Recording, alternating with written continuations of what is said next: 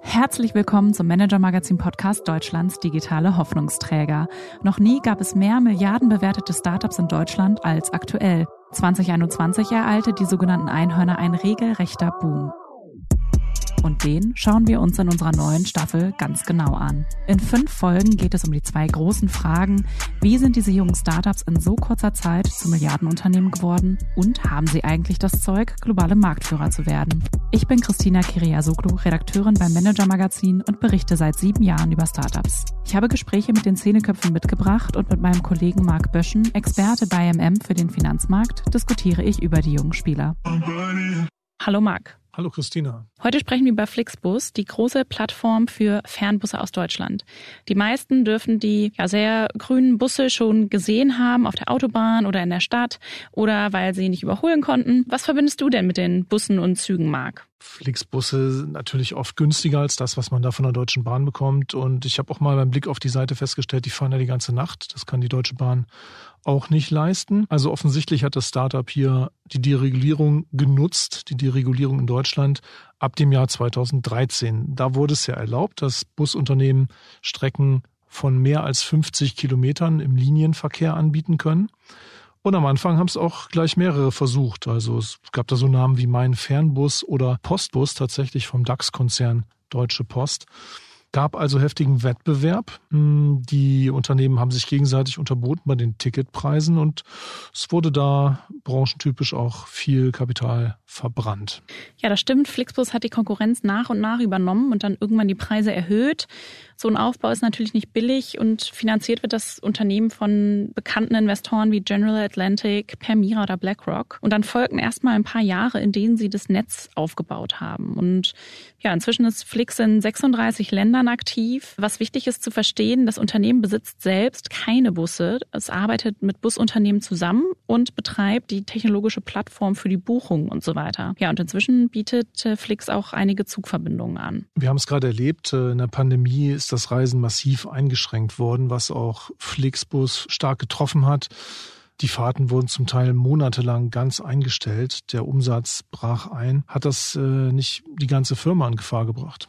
Ja, es war schon ein schlimmer Rückschlag beim Firmenaufbau. Dadurch, dass äh, Flixbus aber eben nur die Plattform ist, sind jetzt nicht die Kosten an ihnen hängen geblieben für den Betrieb der Busse und für die Fahrerinnen und Fahrer. Und ja, wie schon erwähnt, die Risikokapitalgeber haben das Startup durchfinanziert. Im Juni 2021 gab es dann nochmal trotz Krise 650 Millionen Dollar an Geld und ja, damit konnte das Unternehmen sogar nochmal die Bewertung leicht steigern auf rund drei Milliarden Dollar. Das Geld hat das Unternehmen dann auch gleich eingesetzt und den US-Busbetreiber Greyhound gekauft, legendäre Marke, für 172 Millionen Dollar. Ja, ganz schön krasser Schritt. Und CEO André Schwemmlein will sein Unternehmen damit zum Marktführer in den USA machen. Außerdem stellt er gerade mit seinen beiden Mitgründern Jochen Engert und Daniel Kraus die Führungsspitze um. Mitgründer Jochen Engert geht ab 1. April in den Aufsichtsrat und der neue Finanzchef kommt in den Vorstand. Ja, im Gespräch über den Aufbau von Flix hat André Schwemmlein mir erzählt, ähm, wie sie überhaupt an diesen Punkt gekommen sind. Herzlich willkommen, André Schwemmlein, Gründer und CEO von Flixbus. Schön, dass Sie heute bei uns im Manager Magazin Podcast sind. Hallo, vielen Dank für die Einladung. Ja, wir schauen auf die Geschichte von Flixbus. Äh, eine, ja, jetzt schon gar nicht mehr so junge Geschichte, kann man ja äh, sagen. Sie kennen Ihre Co-Gründer Jochen Engert und Daniel Kraus sogar noch länger. Erzählen Sie doch mal, wie und wann genau haben Sie sich angefreundet? Ja, Daniel und ich kennen uns wirklich schon sehr lange. Wir waren auf derselben Schule im selben Dorf, würde ich mal sagen, ja. Haben auch zusammen Volleyball gespielt, so Frauen kennen sich auch, etc. Das heißt tatsächlich sehr lange Freundschaft. Das hatte mal angefangen, dass wir zusammen gependelt sind, sehr lange so Richtung Stuttgart, Bodensee die Ecke, in verschiedene Firmen für ein Praktikum. Und da viel geredet haben über das, was wir irgendwann mal tun wollen. Denn offensichtlich das Praktikum war es noch nicht, wo wir bleiben wollten. Was war das denn für ein Praktikum?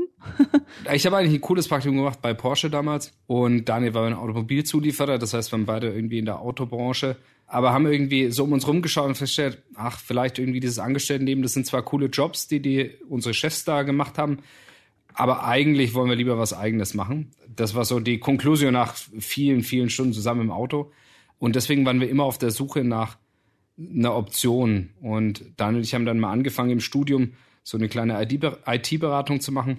Im Endeffekt hat Daniel Firmen beraten und ich habe mich um den kaufmännischen Teil drumherum gekümmert. Das hat uns Spaß gemacht, war aber natürlich nicht skalierbar. Hing immer damit zusammen, dass Daniel mehr arbeiten müsste und dementsprechend auch eine begrenzte Skalierbarkeit hat, äh, auch wenn er viel arbeiten kann. Und dementsprechend haben wir dann erstmal einen normalen Job begonnen. Daniel bei Microsoft und ich bei ähm, BCG. Und da habe ich Jochen kennengelernt. Das war kurz nach der Finanzkrise. Und das heißt, auch Jochen kenne ich jetzt schon seit huiuiui, vielen, vielen Jahren, ja, auch schon ähm, ganz schöne Weile. Dort haben wir uns angefreundet, primär beim Fußballspielen und an der Bar. Gar nicht so viel zusammen gearbeitet. Der hatte aber auch die gleiche Motivation, Unternehmer zu werden. Und als dann diese Fernbusregulierung, Deregulierung äh, auf den Tisch gekommen ist in Deutschland, ähm, haben wir drei uns zusammengefunden und haben gesagt, okay, komm, das ist ein Thema, das, das begeistert uns. Die Option finden wir super spannend, den Markt finden wir cool. Das ist das, was wir machen wollen. Und so ist es aus einer Freundschaft dann quasi ein Gründerteam geworden. Ja, also eine lange Geschichte, aber wieso haben Sie gerade dann mit den beiden Personen ein Unternehmen gegründet? Das ist ja krasser als heiraten, sagen viele Gründer. Ja, es ist sicherlich schwerer, sich ähm, zu trennen, wenn man mal zusammen eine Firma hat. Trotzdem sieht man ja auch, dass es bei anderen auch schiefgehen kann. Wir haben uns damals entschieden, dass es passt, weil wir uns persönlich gut verstanden, weil wir dieselbe unternehmerische Leidenschaft hatten und weil wir ja auch viel an dieser Idee gearbeitet haben und in dem Prozess auch festgestellt haben, dass es sehr gut harmoniert und wir uns sehr gut ergänzen. Das heißt, es war ja nicht, dass man sich heute entscheiden muss ähm, und dann morgen quasi das Unternehmen, so wie es heute ist, führt, sondern das ist ja ein Weg, den man zusammen geht und werden ja bestimmt ein Jahr Zeit in der Konzeptphase festzustellen, hey, das passt gut und ja, wir wollen das dann auch in die Realität bringen. 2011 war Gründen ja noch nicht so en vogue wie heute. Hatten Sie auch Bedenken, als Sie dann Ihre sicheren Jobs da aufgegeben haben, trotz der unternehmerischen Leidenschaft? Ich finde es erstmal toll, dass das heute eine andere Situation ist und wie Sie sagen, Gründen en vogue ist und finde es eine tolle Zeit, ja, sag mal, und gibt ja auch den Satz, vielleicht eine neue Gründerzeit, die wir hier sehen. Ich finde das super. Ja, damals war das eher ungewöhnlich. Da gab es jetzt außer Rocket Internet und vielleicht Zalando äh, nicht besonders viele Startups. Uns hat das aber nicht davon abgehalten. Das war ehrlicherweise für uns die Frage, wir probieren das jetzt. Wir würden das ewig bereuen, wenn wir das gesehen haben, den Markt, die Chance, es nicht gemacht haben und dann irgendwann von außen drauf zurückschauen und sagen, Mensch, hätten wir mal, hätten wir was erreichen können. Das war die Angst quasi, das zu sehen und das nicht zu machen, ähm, war größer als die Sorge, einen Job aufzugeben, weil wir auch das Gefühl hatten, ja, das Schlimmste, was passieren kann, ist, dass wir ein paar Jahre ähm, investieren, Geld investieren, beides verlieren. Aber das Risiko ist es wert und wir wollen den Versuch wagen und danach müssen wir uns dann wieder einen Job suchen, Schulden abbezahlen. Aber wenn man sich einmal damit beschäftigt, dass das das Schlimmste ist, was passieren kann, dann fällt es auch leichter, den Schritt zu machen. Ja, noch hat's geklappt. Noch müssen Sie nicht zurück in den äh, normalen Angestelltenjob. Sie haben gesagt, in der einjährigen Konzeptphase konnten Sie schon schauen, wie es so zwischen Ihnen als Gründerteam funktioniert. Ähm, es ist zwar nicht mehr so selten wie früher, aber immer noch selten, dass ein Team so lange, jetzt mehr als zehn Jahre, das Ganze zusammen aufzieht. Haben Sie da auch so bestimmte Regeln für sich gefunden, wie Sie, wie Sie sich einigen, wenn Sie mal verschiedene Meinungen haben, damit das Ganze, ja, ja, weil es auch immer wieder zu Konflikten oder Meinungsverschiedenheiten zumindest kommt, äh, lösen können? Natürlich gibt's, weil sich das Unternehmen auch so unfassbar entwickelt hat über die, die Jahre, nicht nur was Größe und Komplexität angeht, aber deswegen muss man auch die Beziehung zwischen den Gründern als stetige Arbeit betrachten. Und natürlich ist es wichtig, dass wir diese Freundschaft als Grundlage immer da war und immer noch da ist. Ähm, trotzdem, das Wichtigste für uns ist, dass wir offen miteinander, miteinander reden und dass wir drei uns als Team sehen. Und auch wenn wir unterschiedlicher Meinung sind, das dann austauschen. Keine Spielchen, sondern wir setzen uns zusammen, wir sprechen da ganz offen drüber und versuchen es dann zu lösen. Und das ist uns immer gut gelungen. Und das ist, glaube ich, mehr Arbeit als Glück quasi, dass man das richtige Gründerteam hat, sondern es ist wirklich konsequent Zeit sich nehmen, drüber sprechen, obwohl man eigentlich im Alltagsgeschäft gerne abtauchen könnte und dann vergisst darüber zu reden. Wir nehmen uns auch zum Beispiel immer die Zeit und äh, mehrmals im Jahr mittlerweile, dass wir kurz einen Breakout machen, mal einen Tag weggehen und da dann ausführlich sprechen und einfach auch bei Null anfangen, sagen, okay, was sind unser was sind unsere Ziele, auch persönlich, wo wollen wir denn hin, wo sehen wir uns irgendwie in, in zehn Jahren. Das mag sich ändern, das mag dann in sechs Monaten anders sein, das mag in einem Jahr anders sein, Aber dass wir immer da anfangen, sagen, hier, ich sage mal ganz offen, wo ich stehe, sagt mir, wo ihr steht, was bedeutet das für unsere Zusammenarbeit, wie schaffen wir das gemeinsam, dass es gut fürs Unternehmen ist. Und der Vorteil ist natürlich, man hat mit dem gemeinsamen Unternehmen was, was sehr verbindet und auch ein Stück erzwingt natürlich, dass man diese Gespräche führt und am Ende auch eine gute Lösung findet. In Deutschland sind ja damals nach der Gesetzesänderung zahlreiche Busunternehmen an den Start gegangen. Übrig ist jetzt eigentlich nur noch Flixbus. Wieso haben Sie sich durchgesetzt? Hatten Sie einfach am meisten Geld für die Übernahmen? Ja, also ich meine, ähm, wir haben uns durchgesetzt gegen einen Wettbewerber, der gerade, wo kolportiert wird, dass wir 20 Milliarden Logistikunternehmen verkaufen und für viereinhalb Milliarden Züge kaufen wollen. Von daher, der mit dem wenigsten Geld waren wir wahrscheinlich eher im Markt als der mit dem meisten, wenn ich mir unsere großen Wettbewerber anschaue, weil der andere ist die Post gewesen. Ja, da sind Milliardengewinne quasi gang und gäbe. Das heißt, nee, wir haben uns nicht durchgesetzt, weil wir mehr Geld hatten als die anderen. Wir haben uns aus zwei Gründen aus unserer Sicht durchgesetzt. Das eine ist, wir hatten eine sehr klare Vision und Strategie, wo wir hinwollen mit dem Unternehmen. Und sowohl Flixtrain als auch die Übernahme von Greyhound als das, wo wir global heute stehen, ist etwas, was wir konzeptionell vor zehn Jahren schon aufgeschrieben haben. Nicht, dass da stand, wir werden Greyhound übernehmen im Jahr 2021, aber dass wir nach USA gehen, dass wir dort Marktführer werden wollen, dass wir auch natürlich M&A als Optionsspielraum haben, das war uns vor zehn Jahren schon klar. Dass Flixtrain ein Teil unseres Produktangebotes werden muss in Europa mit dem Kern in Deutschland, war uns vor zehn Jahren schon klar.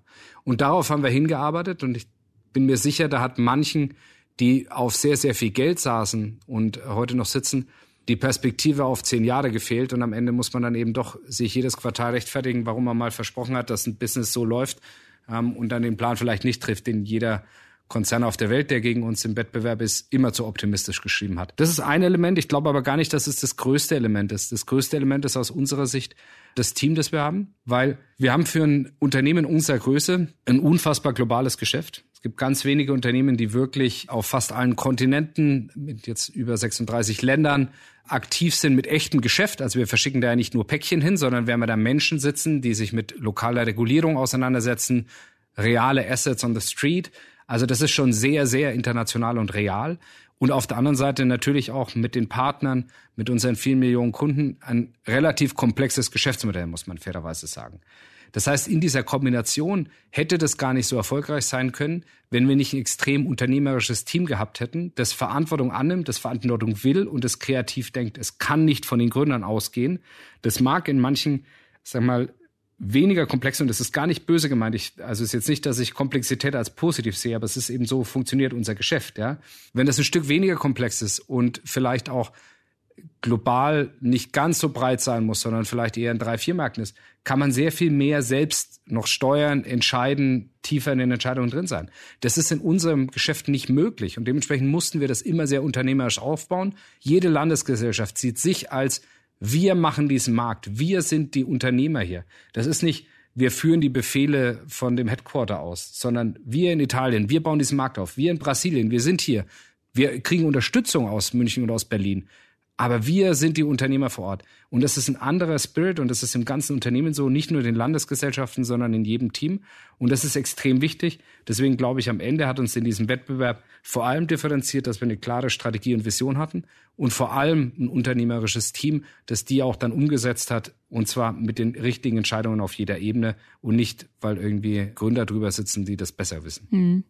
Also am Geld lag es nicht. Strategie, Vision und Mitarbeiter. Was waren denn die größten Hindernisse äh, dennoch auf dem, auf dem Weg, das Ganze so groß zu machen, wie es jetzt ist? Und natürlich braucht man Geld, um diesen Weg gehen zu können. Ja, das heißt, Finanzierung war natürlich notwendig, um den äh, Weg auch zu Ende gehen zu können, weil es ja doch einfach extrem wettbewerbsintensiver Markt ist, in dem wir uns befinden und ein Markt, der alles in Realtime passiert. Jedes Problem, das sie produzieren, sei es operativ, sei es digital, betrifft erstens sehr viele Menschen und das alles sehr unmittelbar. Das heißt, ein Geschäft in der Geschwindigkeit zu wachsen, Unternehmensstruktur nachzuziehen, alles in einem Realtime-Geschäft, wo man nicht sagen kann, dann wachsen wir halt mal ein bisschen langsamer, dann dauert der Versand halt nicht einen Tag, sondern drei Tage oder wir nehmen ein bisschen neu, weniger Neukunden auf unsere Plattform.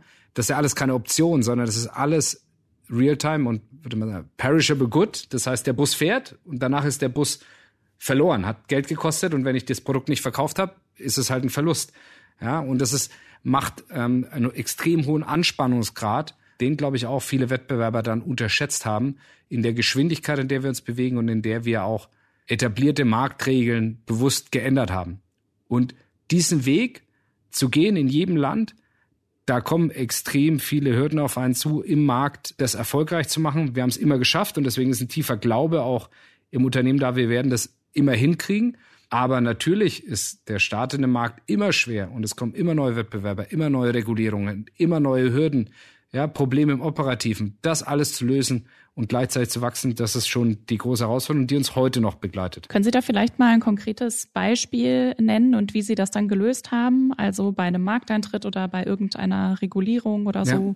Also das ist bei uns, wenn Sie jetzt zum Beispiel auf Brasilien schauen, wo wir, wo wir gestartet sind, ja, da haben wir auch sehr lange vorbereitet natürlich, uns den Markt angeschaut, überlegt, was ist der richtige Zeitpunkt, sind losgefahren, haben einen Partner gefunden, fahren jetzt ja auch ein paar der großen Strecken aber wie in jedem neuen Markt hat der Partner erstmal verstehen müssen, was denn das, was denn die Anforderungen von Flixbus-Kunden sind, was quasi Stabilität im Betrieb angeht, weil dieses Fernbusgeschäft halt auch für ein Busunternehmen anspruchsvoll ist. Ja, Tag und Nacht Betrieb.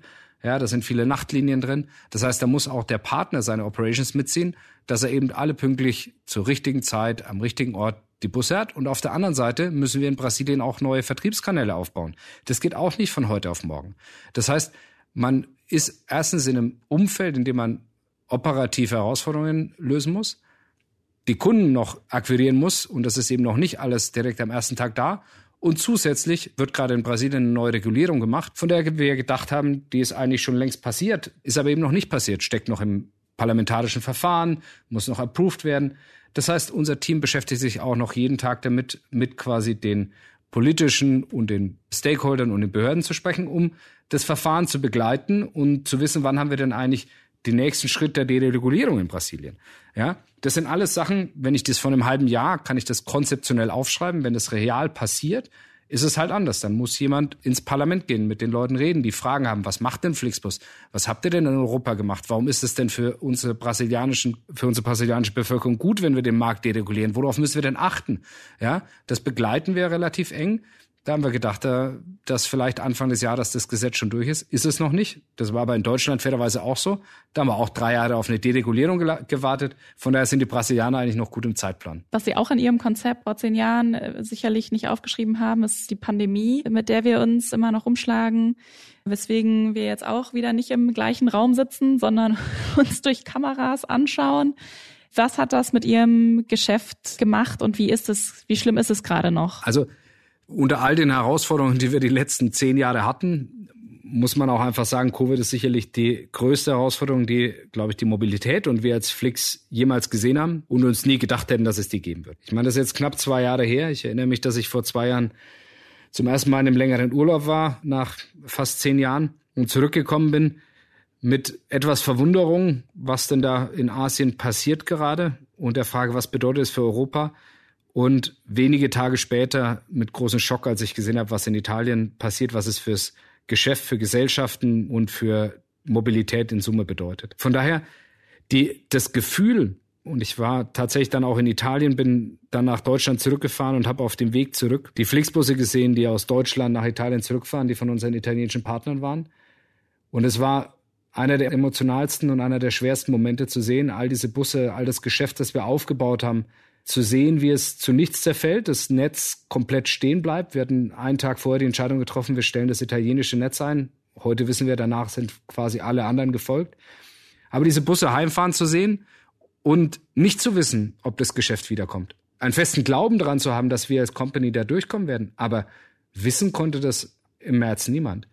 Und das zu sehen und zu realisieren, dass jetzt auch das Grün von der Straße verschwindet und ich keine Klarheit habe, wann das jemals wiederkommt, ist was, was für uns als Gründer unfassbar schwer zu ertragen war und sehr schwer quasi auch zu verkraften. Auf der anderen Seite haben wir aber auch gesehen, wie das Team diese Krise gemanagt hat.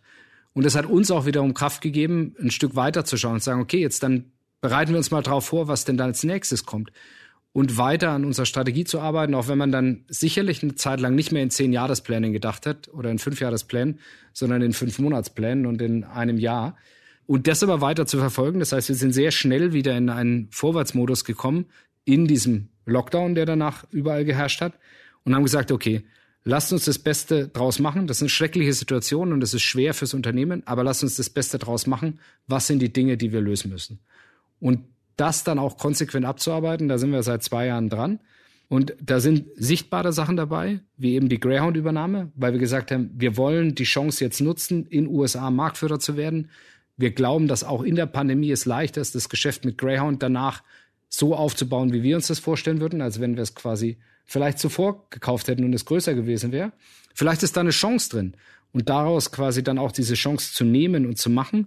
Und jetzt müssen wir liefern natürlich in den nächsten zwölf Monaten, aber wir sind da sehr optimistisch. Wenn Sie das jetzt mal zusammenfassen müssten, den bisherigen Aufbau, ähm, auf wie viel Prozent Ihrer Reise ist denn Flix jetzt? Das ist eine sehr schöne Frage. Ich glaube, wir sind sehr weit gegangen. Wir haben aber noch Ideen für die nächsten 10 oder 20 Jahre.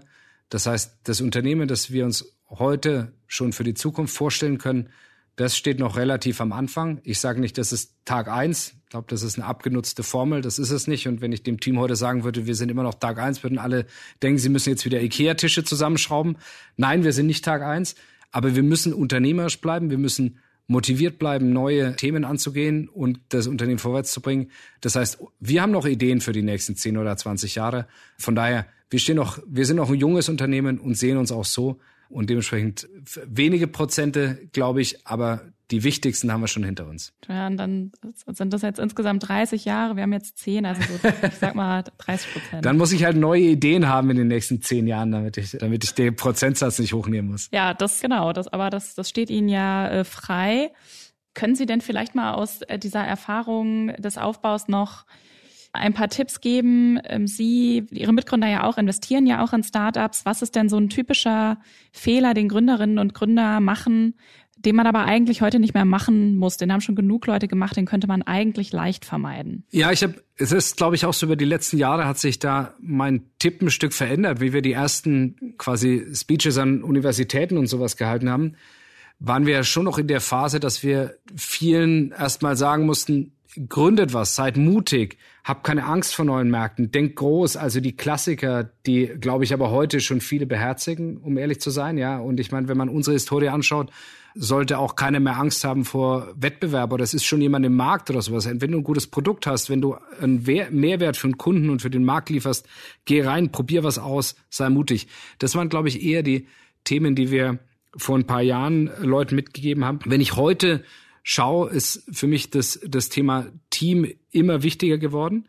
Nicht nur, weil wir sicherlich auch lange gebraucht haben, um quasi Leute ins Unternehmen zu holen, die vielleicht schon Berufserfahrung hatten, mutig das Team auszubauen. Das sehen wir heute, dass es viele besser machen. Das ist auch ein Tipp, den wir heute immer noch Gründern geben. Bau dir ein super starkes Team zusammen, investieren die Leute, die das Unternehmen tragen sollen. Glaub nicht, dass du es alleine lösen kannst. Und das ist was, das sagen wir auch unseren Investments. Und diese Ambition müssen wir auch haben und das ist auch, was wir allen Teams sagen. Und ja, am Anfang hat der, haben die Leute gesagt, ja, jetzt denk doch mal größer und das haben die uns auch gesagt, die ersten VCs. Und gesagt, jetzt sag uns doch mal die globale Ambition, mach mal einen größeren Case, sag mal, was kannst du mit mehr Geld machen? Und wir mussten uns da auch hin entwickeln. Und heute treffen wir Gründer, die stellen selbstverständlich auf einem Blatt Papier vor, dass sie eine globale Plattform für XY machen wollen. Da kann man jetzt sagen, das ist Überschätzung. Nein, das ist genau das, was wir brauchen. Die Ambition brauchen wir. Und wenn jemand scheitert, dann ist das auch okay gewesen. Dann kann er danach was Neues machen. Oder sie kann zurück in äh, den vorherigen Job gehen. Wir müssen uns alle keine Sorgen machen, dass wir ähm, irgendwann keinen Job mehr haben werden. Dafür, glaube ich, läuft die Wirtschaft gut genug. Von daher dieses Großdenken, mutig sein und ein starkes Team zusammenbauen, das sind so unsere großen Takeaways. Neben ganz vielen operativen kleinen Themen, die man als Gründer anderen Gründerteams mitgeben kann. Flix hat jetzt gerade seine Unternehmensform geändert in eine SE und Sie und Daniel Kraus bleiben im Vorstand.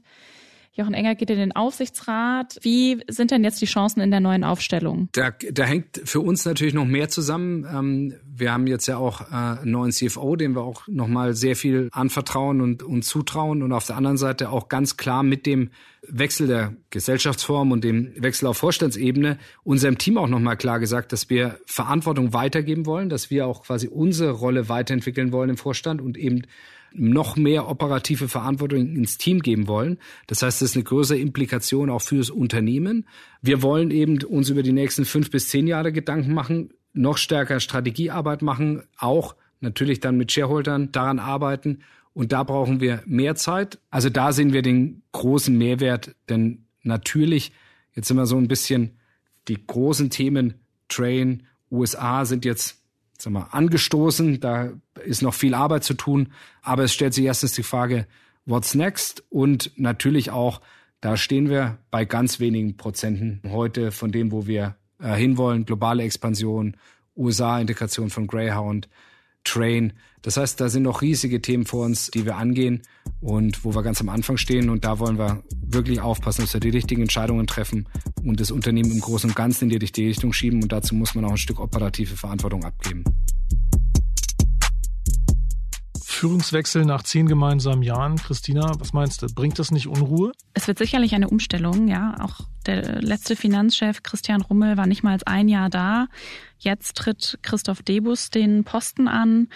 Er war vorher Finanzchef bei Condor und auch in der Führung von Air Berlin kennt also geplagte Mobilitätsfirmen, kann man sagen, und auch welche Probleme ihnen die Pandemie brachte. An sich klingt ja aber die Kommunikation unter den Gründern ganz produktiv, sich regelmäßig den Platz freischaufeln, versuchen darüber nachzudenken von Grund auf, wie es überhaupt noch zusammenpasst und wer wohin will. Eigentlich wäre das ein ganz guter Tipp auch für andere Gründerteams und Geschäftsführungen generell. Ich würde jedenfalls schon ganz gern mal sehen, dass Herbert Dies und ähm, Daniela Cavallo auf einen Jugendherbergstrip fahren, ja. Ja, die beiden sind, glaube ich, keine Schulfreunde, anders als eben die Gründer von Flixbus. Und einer ändert jetzt ja ziemlich drastisch seine Rolle, geht direkt aus dem Vorstand in den Aufsichtsrat.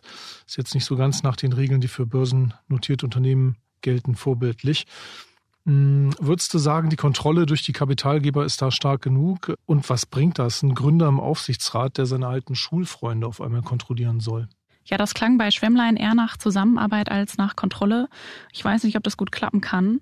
Allerdings wären sie nicht die Ersten, die es trotzdem lange durchziehen, wenn man mal auf SAP und Hasso Plattner schaut.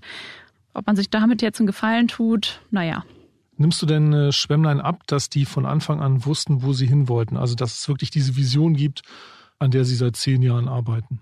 Ja, einerseits sagt er, sie mussten ja auch am Anfang erstmal lernen, groß zu denken. Andererseits haben sie schon hart von Anfang an die Marktführerschaft in Deutschland verfolgt, diesen ruinösen Preiskampf ausgesessen, Insofern war meine Frage da vielleicht nicht perfekt formuliert. Vielleicht hatten sie nicht am meisten Geld, aber sie haben auf jeden Fall die Investoren gehabt, die bereit waren, diese, das Geld, was da war, auch ja, auszugeben und das auszuhalten, dass das Ganze ziemlich teuer wird. Und Konzerne sind da in Deutschland ja eher zurückhaltend, hunderte Millionen in Neugeschäfte reinzubuttern, wenn wir jetzt auf die Post und den Postbus schauen. Und ja, die langfristige Denkweise von Flix zeigt sich meiner Meinung nach auch jetzt da in der Krise, die man wieder für sich nutzen will und geschwächten Wettbewerb zukauft, äh, obwohl es ja ihrem Geschäft gerade selbst nicht besonders gut geht. Und ja, auch in Brasilien sind sie schon vor Ort, um dann den Moment zu nutzen, in dem da dereguliert wird.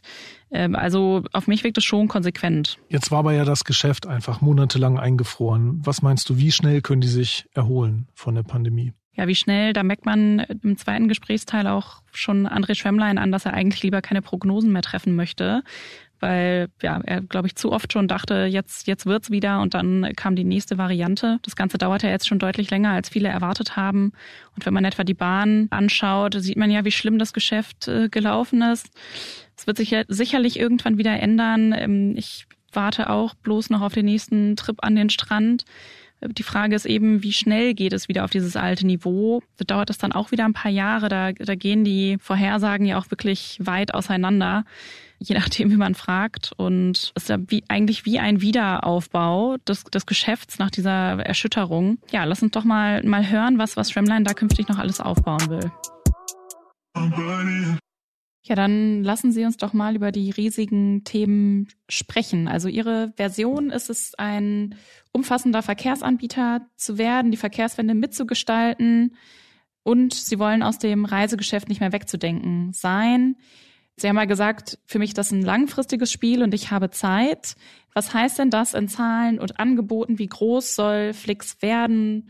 Was soll es alles für Angebote geben? Die Antwort ist so ein bisschen zweigeteilt. Für mich ist auf der einen Seite natürlich das kommende Jahr, also das jetzt laufende Jahr, extrem wichtig, weil wir sicherlich diesen Rebuild nach Covid zu Ende bringen wollen. Wir sehen auch jetzt quasi sehr aufmunterte Anzeichen, dass quasi jetzt mit dem Abflachen der Omikron-Welle in vielen Ländern die Reisetätigkeit wieder hochgeht. Ich glaube, die Menschen wollen reisen, sind ja ganz optimistisch auch auf, auf Ostern und den Sommer. Das heißt, dieser Wiederaufbau steht für uns gerade an Top Prio. Auf der anderen Seite ist genau das, was Sie sagen. Wir haben auch den Anspruch, aus der Mobilität nicht mehr wegzudenken zu sein. Dementsprechend, es wird auch weiter eine globale Expansion geben. Ja, da ist jetzt auch nichts, was irgendwie dieses Jahr passieren wird. Schon allein dessen, weil, wie gesagt, der, der Wiederaufbau für uns ähm, das Wichtigste ist. Brasilien war ein Schritt, ja, aber selbstverständlich schauen wir uns alle Märkte an und da werden wir in den nächsten zehn Jahren auch nicht stehen bleiben und Brasilien wird nicht das letzte gewesen sein. Und auf der anderen Seite ähm, haben wir auch den Anspruch in allen Märkten, in denen wir aktiv sind, klarer Marktführer zu sein. Das heißt, auch da werden wir auch noch weiter investieren. USA ist nur das sichtbarste Zeichen, dass wir da jetzt ja auch gemeinsam Marktführer sind, das auch ausbauen wollen, nochmal deutlich wachsen wollen, den Markt wachsen müssen. Aber das wird auch in Europa zu sehen sein. Und auf der anderen Seite das Thema Flixtrain. Also da fahren wir, glaube ich, etwas, auf das wir stolz sind, dass es ein besseres Produkt ist, als wir tatsächlich vor Covid hatten. Von daher sehr cool, was wir da erreicht haben. Aber das ist noch in den niedrigen einstelligen Prozentbereichen von dem, was wir uns vorstellen und erreichen können in dem Train-Bereich. Das heißt, die großen strategischen Linien sind aus unserer Sicht klar. Marktführerschaft in den Märkten, in denen wir sind, ausbauen, festigen. Auf der anderen Seite weiter globale Expansion und dann natürlich auch Train. Und das sind so die großen strategischen Themen. Und da ist noch genug Luft für die nächsten zehn Jahre. Und ja, ich möchte schon, dass wir in Märkten, in denen wir einen Wert beitragen können, und das endet nicht bei Brasilien, da sind, der Marktführer sind. Das wird nicht aufhören. Und wie sich das dann in Zahlen ausbildet, ehrlicherweise, das schreiben wir gerade erstmal wieder auf mit dem Blick, wie dann auch 22 der Frühling und der Sommer läuft. Da kann ich Ihnen jetzt keine Zahl aus der Hüfte leiern. Nee, es ist in, ich habe gelernt, dass Prognosen inmitten von Covid-Wellen sehr risikobehaftet sind. Und dementsprechend halte ich mich da gerade auch ein bisschen zurück. Aber wenn Sie die für in 20 Jahren machen müssen, dann haben wir das ja, dann sind wir hoffentlich nicht in der nächsten Pandemie, sondern haben das lange überkommen. Ja. Nein, es, also fällt mir jetzt schwer, eine Zahl zu sagen, ja, aber was wir schon als Ambition haben, ist, wie gesagt, wir sind jetzt in 36 Ländern, das werden sicherlich mehr werden. Und auf der anderen Seite hatten wir vor der Pandemie 60 Millionen Passagiere, ja, oder mehr als 60 Millionen.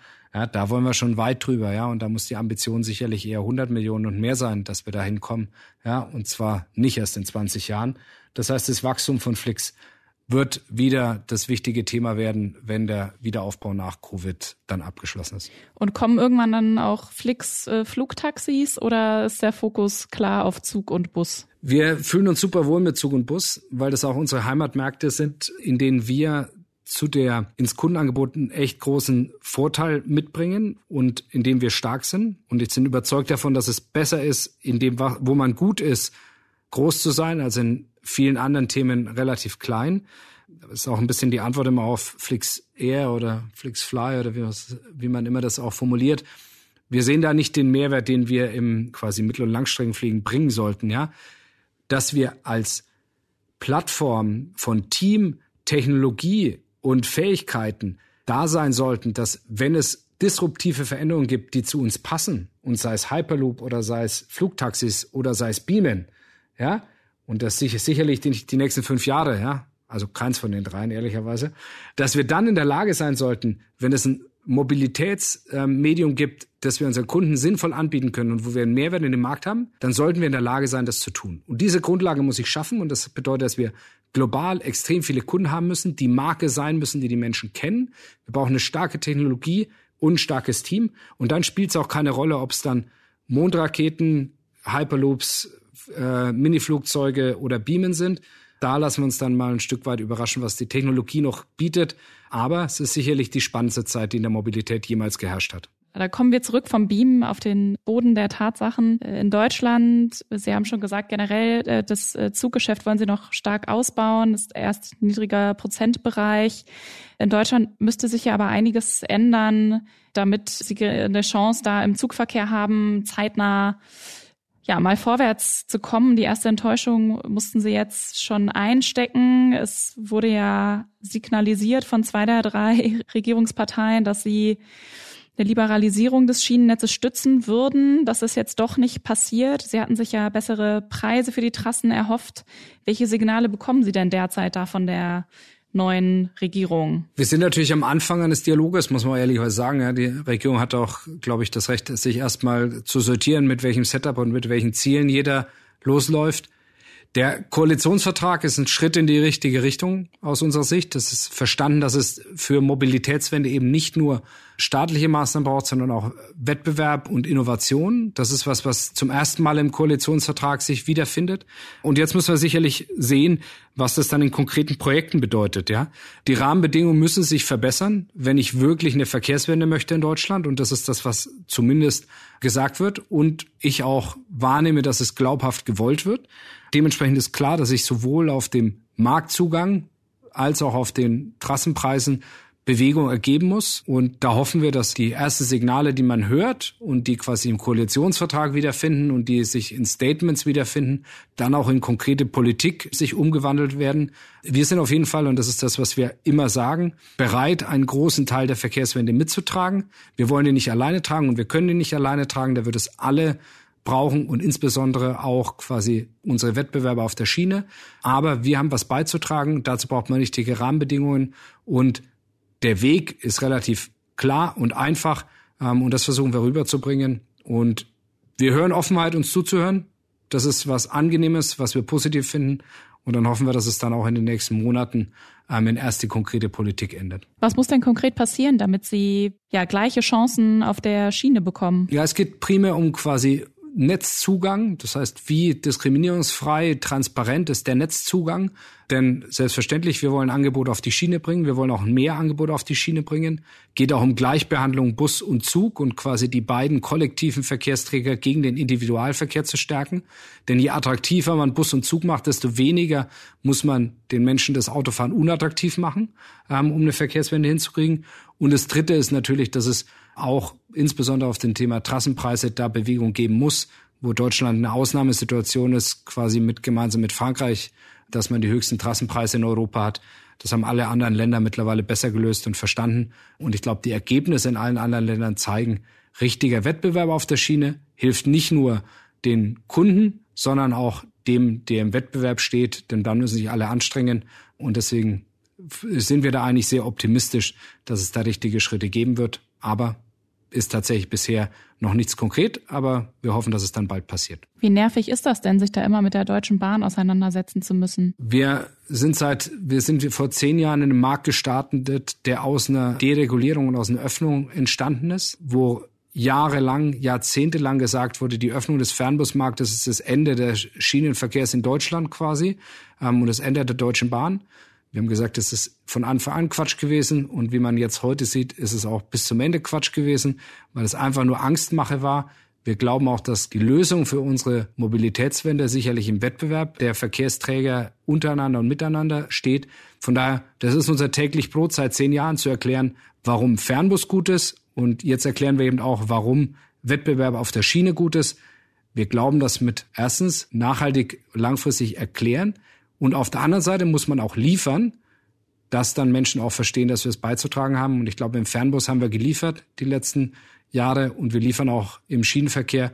Von daher hoffen, dass da unsere Argumente immer besser gehört werden. Und dann ist quasi die politische Diskussion einfach Teil von unserem Geschäft und genau das, was wir schon kennen. Sie haben es schon angesprochen, in der Krise äh, haben Sie massiv investiert und Greyhound aus den USA gekauft für 172 Millionen Dollar. Was machen Sie denn jetzt mit den ganzen Bussen und Mitarbeitern und Mitarbeiterinnen? Das passt ja eigentlich nicht zu Ihrem Plattformgeschäft, was ja auch maßgeblich dafür verantwortlich war, dass Sie verhältnismäßig gut durch die Krise gekommen sind. Greyhound bringt einiges mit, was wir uns in den USA nicht oder nur sehr, sehr schwer hätten auf, aufbauen können. Insbesondere dieses Nationwide Network, dass man in vielen Städten auch die einzige Fernverkehrsverbindung aufrechterhält.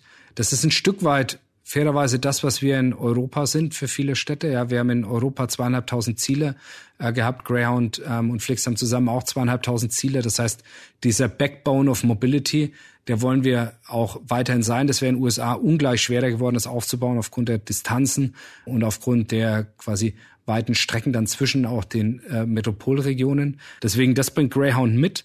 Was wir mitbringen, ist sicherlich Daten, Technologieverständnis, auch eine andere Idee über Kunden nachzudenken, Kundenzugang zu erschließen. Von daher ergänzt sich das sehr gut. Und wir haben uns entschieden, dass am Ende das auch der treibende Faktor sein muss. Was ist gut für den Markt und für den Kunden? Und können wir einen Wert in diesem Markt schaffen, der dann auch sichtbar ist? Das haben wir mit klarem Ja beantwortet. Dann die Frage zu lösen, wie geht denn das, die Produktion weiter und so weiter. Das ist was, das haben wir gesagt, wenn die strategische Richtung stimmt und wenn wir Wert schaffen können für unsere amerikanischen Kunden, dann wollen wir das auch tun. Und dann müssen wir auch unser Geschäft so bauen, dass es funktioniert. Und deswegen ist der Fokus jetzt auch hier, das Netz wieder aufbauen. Das ist auch noch geringer als vor Covid. Und alles andere sortieren wir später. Wichtig ist, dass wir quasi Technologie und Datenverständnis dem Greyhound-Team zur Verfügung stellen können, damit wir eben diesen Markt wieder wachsen können. Der ist jahrelang geschrumpft. Das wollen wir ändern. Wir glauben, dass Bus nicht nur in den USA, aber insbesondere in den USA unterrepräsentiert ist für die Fähigkeiten, die wir für die Mobilität der Menschen eigentlich haben. Dementsprechend wollen wir diesen Markt wieder wachsen lassen und auch unseren Marktanteil wachsen lassen.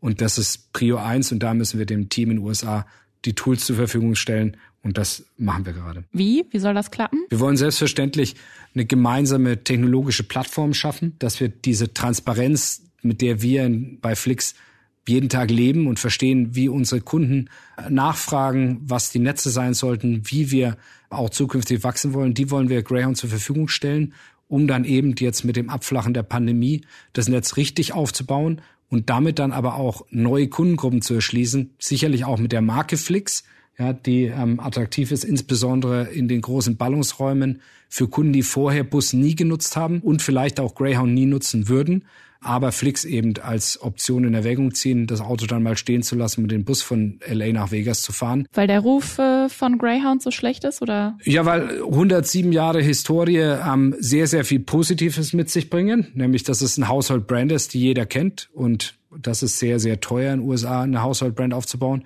aber eben auch negative Sachen mitbringt, weil jeder eine Geschichte kennt, die vielleicht von vor 20 Jahren ist und die einem nicht gefallen hat oder das halt schlichtweg das ist, was Opa oder Oma gefahren ist oder der Vater.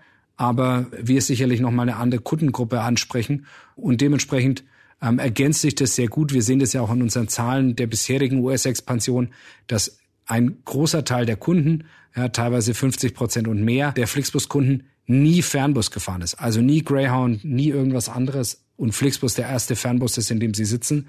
Und es ist uns in Europa gelungen, Menschen, die eigentlich für den Bus schon verloren waren, für den Bus zu gewinnen. Und das muss in den USA auch wieder gewinnen. Und wenn Sie dann alles auf eine gemeinsame technologische Plattform gebracht haben, werden dann die Busse sozusagen auch wieder ausgelagert oder werden Sie da jetzt auch zum Busbetreiber? Erstmal ist das ähm, technologische unsere klare Priorität und wir haben zwei Aussagen gerade auch dem Greyhound-Team getroffen. Das eine ist, wir stehen zu der Marke. Greyhound wird als Marke da sein. Ich glaube, das ist eine sehr besondere Marke mm, mit der Historie. Dementsprechend wird man in den USA Flixbusse und Greyhound-Busse sehen und wir haben dort ein Team, das einen sehr guten Job macht, in der Pandemie dieses Netz aufrechtzuerhalten. Greyhound ist immer gefahren, war immer dieser Backbone of Mobility, auch in Covid. Das heißt, einen super Job gemacht. Dadurch, dass da jetzt das Netz auch kleiner ist, konnte man auch nochmal an, der, an dem Betrieb nochmal ein paar Verbesserungen machen. Dementsprechend wird das erstmal so weiter betrieben, wie es ist. Und Flix eben dazu ein weiteres Produktionsmodell haben. Von daher erstmal ändern wir da gar nichts. Wann gehen Sie an die Börse? Auch hier ist alles der, der faire Disclaimer, dass wir noch hoffentlich in der Endphase einer Pandemie sind, aber diesen Wiederaufbau abschließen wollen. Das heißt, das, was Sie jetzt gerade gesehen haben mit SE-Conversion etc., ist wirklich genauso, wie wir es gesagt haben. Auf der einen Seite intern eine klarere Priorisierung und eine Art äh, und eine klarere Aufgabenaufteilung zwischen uns und auf der anderen Seite ein technischer Schritt, das heißt, wir bereiten gerade nicht unmittelbar den Börsengang vor, aber dass wir perspektivisch uns das immer vorstellen konnten, dass und das ein sinnvolles, eine sinnvolle Möglichkeit ist, ein Unternehmen zu finanzieren, das habe ich auch äh, nie abgestritten und ich glaube, Flix, so wie es von uns gedacht wurde und so wie es heute da ist, wurde nie gebaut, um es zu verkaufen. Flix wurde immer gebaut als starke, unabhängige Company. Wir wollen eine Rolle in der Mobilität der Zukunft spielen Und das natürliche Zuhause von einer starken unabhängigen Company ist irgendwann die Börse, aber das steht gerade nicht am Zeitplan. Wir hören uns natürlich da immer weiter um und äh, hoffen, die, die Pläne dann wieder mitzubekommen. Damit äh, sind wir am Ende unserer Beleuchtung von Flix. Ich habe noch eine Frage an Sie äh, mal Flixbus ausgenommen. Was glauben Sie denn, wer wird der nächste digitale Champion aus Deutschland? Oh, das, das ist toll, dass ich sagen kann, ich weiß es nicht. Und nicht, weil ich nicht viele gute Companies sehe, sondern weil wir sehr, sehr viele gute Companies sehen.